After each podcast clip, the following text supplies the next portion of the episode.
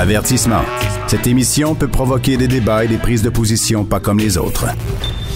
Vous écoutez Sophie Durocher. Lundi 17h30, quand euh, le premier ministre François Legault a annoncé euh, qu'à partir de mercredi soir minuit, ce serait fermeture complète des théâtres, des bibliothèques, des musées, des salles de spectacle dans toutes les régions du Québec qui étaient en zone rouge, c'est vraiment une bombe atomique, rien de moins qui est tombé sur le milieu culturel québécois. Il y a beaucoup beaucoup de gens qui ont réagi, mais le dramaturge Michel Marc Bouchard, lui, a fait un statut Facebook où il dit carrément que le milieu culturel a été trahi par le gouvernement Legault. Il est au bout de la ligne. Bonjour, Michel-Marc Bouchard. Bonjour, euh, Sophie. Il y a très longtemps qu'on s'est parlé. Je crois que oui. tu des choix de Sophie. Alors voilà. Alors, il y a beaucoup de, temps qui a passé depuis. Euh, oui. Effectivement, lorsque, lorsque la, la, la santé publique a, a, parlé de son coup de barre, ben, je peux vous dire sincèrement que c'est tout le milieu culturel qui l'a eu dans le dos, le coup de barre.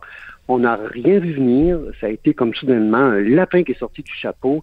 Et je dois vous dire que je n'ai jamais vu euh, en carrière le milieu aussi furieux, aussi euh, désarçonné et surtout une chose très grave, démobilisé. Ah oui, parce que le, le milieu culturel, c'est pas la première fois qu'il est attaqué, c'est pas la première fois qu'il est atteint, mais habituellement, les gens sont capables de se serrer les coudes, de faire preuve de solidarité et de se mobiliser en disant bon, on va se battre, on va être résilient. Là, ce que vous sentez, c'est un découragement, c'est euh, c'est on n'a plus le courage de d'aller au combat, c'est ça que vous sentez? Ben, première des choses, il ne faut pas oublier que le milieu culturel a été un très bon soldat face à toutes les questions, les consignes de la santé publique. Je ne sais pas si vous avez eu l'occasion d'aller au théâtre récemment. Oui, absolument. Un régime, un régime militaire là, qui fait que on a des consignes, on se les fait rappeler, on porte le masque. Nos théâtres avec des rangées de bancs, euh, moi je dis des rangées de bancs arrachés.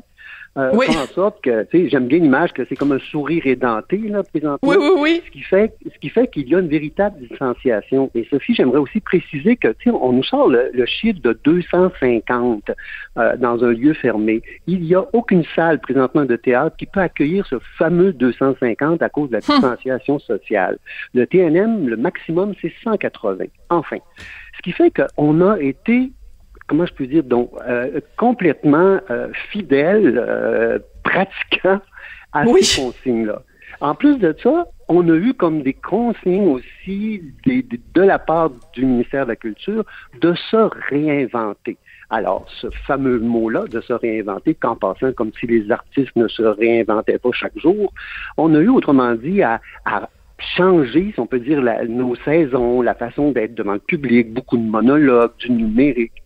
Mais on dirait que hier, puisque tout ça, ça avait servi à rien, on nous sort la- on nous sort une notion, d'ailleurs, la, la conférence de presse était un peu gênante, je trouve, après, parce que j'avais l'impression d'assister à de l'alchimie. Euh, et en passant, pendant que je passe, je tiens à préciser que hier, mon, mon billet a été récupéré par les complotistes. Oui, ça c'est important d'en parler. Oui. Oui, je tiens à dire en passant que j'ai deux amis présentement qui ont la COVID, dont un en aura des séquelles pour toute la vie. Mon conjoint est médecin, alors euh, moi, on ne fera pas à croire que c'est pas dangereux et que ce n'est pas contagieux. Alors, je tiens à Mais- préciser ça. Mais il n'en demeure que ce qu'a dit la santé publique, le premier ministre hier en disant que 10 minutes assis dans, aller prendre, pas prendre l'avion, tant qu'à ça, euh, ou encore, voulez-vous bien me dire, dans les musées, ils sont où les, 10 per- les personnes qui sont 10 minutes assises, ou encore, même dans les bibliothèques, euh, quand c'est devenu juste des guichets. Oui, c'est ça. On comprend pas du tout le, le, le- la fermeture des bibliothèques, Euh, les musées, la même chose. On comprend pas pourquoi. euh, je veux dire, c'est pas. euh, je, je comprends pas personnellement la différence entre quelqu'un qui va au musée et qui se tient à deux mètres d'autres personnes qui circulent constamment. Euh, que en quoi ça c'est différent de quelqu'un qui va chez Ikea s'acheter une étagère et qui va se tenir à deux mètres et qui va circuler? Ben il a, il a le droit de continuer à aller chez Ikea, mais il peut pas aller emprunter un livre à la bibliothèque. C'est Ben, incompréhensible. il a le droit d'aller au gymnase, il a le droit d'aller chez le coiffeur, il a le droit de... Alors ça, qu'on va considérer comme... Ce qui était difficile hier et cruel pour notre milieu, on n'arrête pas de se faire dire, puis des fois on s'auto-proclame service essentiel. Ben hier, là, la leçon qu'on a eue, c'est qu'on n'est vraiment pas un service essentiel. Hmm. Et, moi, ce qui... Oui, allez-y. Non, allez-y. Non, mais moi, ce qui m'a frappé, ce qui m'a frappé lundi, c'est l'absence de Nathalie Roy. Comment se fait-il qu'on fait une annonce qui va frapper de plein fouet le milieu culturel et que la ministre responsable n'est pas là pour euh, rassurer les troupes. Si on avait fait une annonce qui frappait de plein fouet le milieu de l'éducation, je vous passe un papier que Jean-François Robert j'aurais été là. Comment se fait-il que Nathalie Roy n'a pas été amenée à la table des discussions? La rumeur veut que la décision a été faite au cabinet du premier ministre sans consultation de la ministre de la Culture et des ministres concernés. C'est la rumeur qui a présentement euh, je ne peux pas vous donner de nom, mais euh, parlons euh, de, de, de, de, cette rumeur qui semble générale. Le, la seule chose, c'est que la ministre, euh, je sais, je sais pas, n'a pas eu, j'ose croire qu'elle n'a pas eu d'espace pour nous défendre. Mais depuis le début, nous parlons quand même d'une ministre qui est assez omniabsente. Omniabsente, je parle dans la collectivité, dans la communauté, dans l'espace social et probablement aussi au Conseil des ministres. Alors, elle nous promet encore de l'argent hier, puis on a vu, euh, c'est pas la première fois qu'on se fait promettre des choses qu'on verra pas. Euh, et elle a transformé, d'ailleurs, on a transformé les, les, euh, les, les, artistes. On nous a donné une nouvelle carrière. Maintenant, nous, on remplit des demandes de bourse.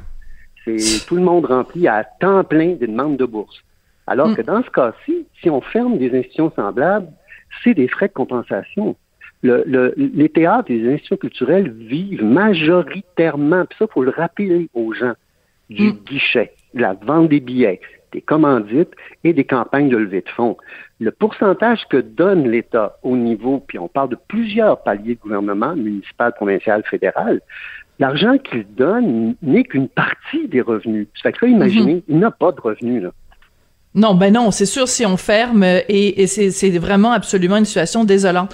Je veux revenir sur le statut Facebook que vous avez euh, euh, fait hier. Donc, nous avons été trahis, on ferme à nouveau les théâtres, euh, on est à nouveau condamné au silence et au vide. Et vous avez retiré votre statut Facebook parce que vous dites il a été récupéré par bon les complotistes, les anti-masques. Qu'est-ce que vous pensez de ces gens-là qui euh, disent ah ben là on le sait bien euh, maintenant euh, on n'est plus les seuls à critiquer les mesures du gouvernement. Nous on n'arrête pas de le dire depuis le début que le gouvernement fait n'importe quoi le gouvernement nous cache des choses. Maintenant que ça touche le milieu culturel là où aussi vous vous finalement vous dites la même chose que nous. Qu'est-ce que vous leur répondez à ces anti-masques ou ces anti-mesures sanitaires ben, je leur réponds que nous avons été dans le milieu théâtral, dans le milieu culturel, dans la restauration, euh, dans les bars, tout ça. On a été by the book. On a vraiment suivi les recommandations. C'est la première fois hier qu'on a été, on a été dans une forme de, il y a eu quelque chose d'obscur qu'on n'a pas compris.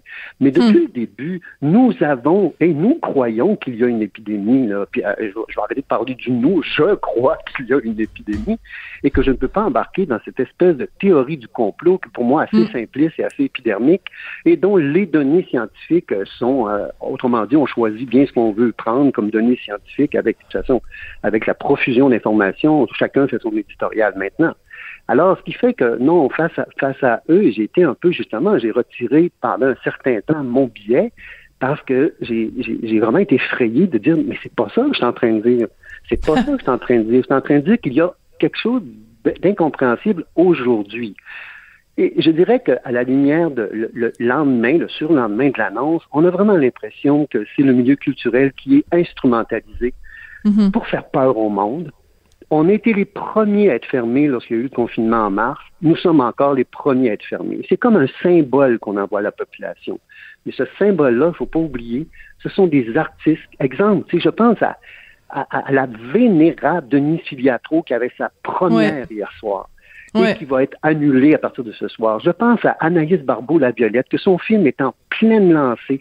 Après mm. quelques jours, on retire des écrans et il y a tellement l'orchestre symphonique, euh, l'orchestre métropolitain, je pourrais en nommer tellement, excusez-moi, je parle avec passion, mais euh, c'est, alors, non, il y a, il y a, il y a ce symbole-là des arts et ça semble si facile de nous mettre au pas. Oui, mais euh, c'est ça qui est qui est incompréhensible, c'est que c'est comme si on disait euh, on touchera pas le gâteau, on va on va prendre le crémage. Tu sais le, crémage c'est superficiel, c'est comme on peut s'en passer parce qu'il faudrait surtout pas euh, fermer des entreprises puis fermer des usines parce que ça c'est sérieux. On a l'impression que le gouvernement dit euh, tout le milieu de la culture c'est moins sérieux, c'est du divertissement, c'est du euh, tu sais c'est la cerise sur le sundae, mais il faut surtout pas, euh, il faut protéger des vraies industries. Et euh, ben, ce qui est superficiel, le divertissement, ben ça, on peut le, laisser de côté. Moi, c'est comme ça que je l'ai perçu le message du gouvernement. Ah, absolument, il y a ça. Puis en même temps, comme je vous disais, le signal qu'on envoie, c'est OK, là, c'est grave, on ferme la culture. Après ça, ça va être quoi si vous vous euh, disciplinez pas? En passant, il y, il y a quand même certains épidémiologistes qui ont, qui ont, qui ont dit euh, avant-hier, écoutez, si on est en train de fermer les lieux de, de rassemblement qui sont des lieux sécurisés publics, autrement dit, on va envoyer une immense vague de rassemblement euh, dans le privé. Parce que le monde va avoir toujours besoin de se rassembler. Au moins, mm. ces lieux-là, il y avait comme, ils étaient, excusez-moi le terme, mais régimentés.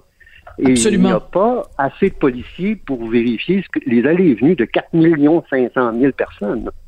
Absolument. Euh, vous nous avez dit tout à l'heure, Michel-Marc Bouchard, que euh, un de vos amis était atteint de la COVID et qu'il va en garder euh, des séquelles. Vous nous avez dit que votre conjoint, des, votre conjoint est, médecin.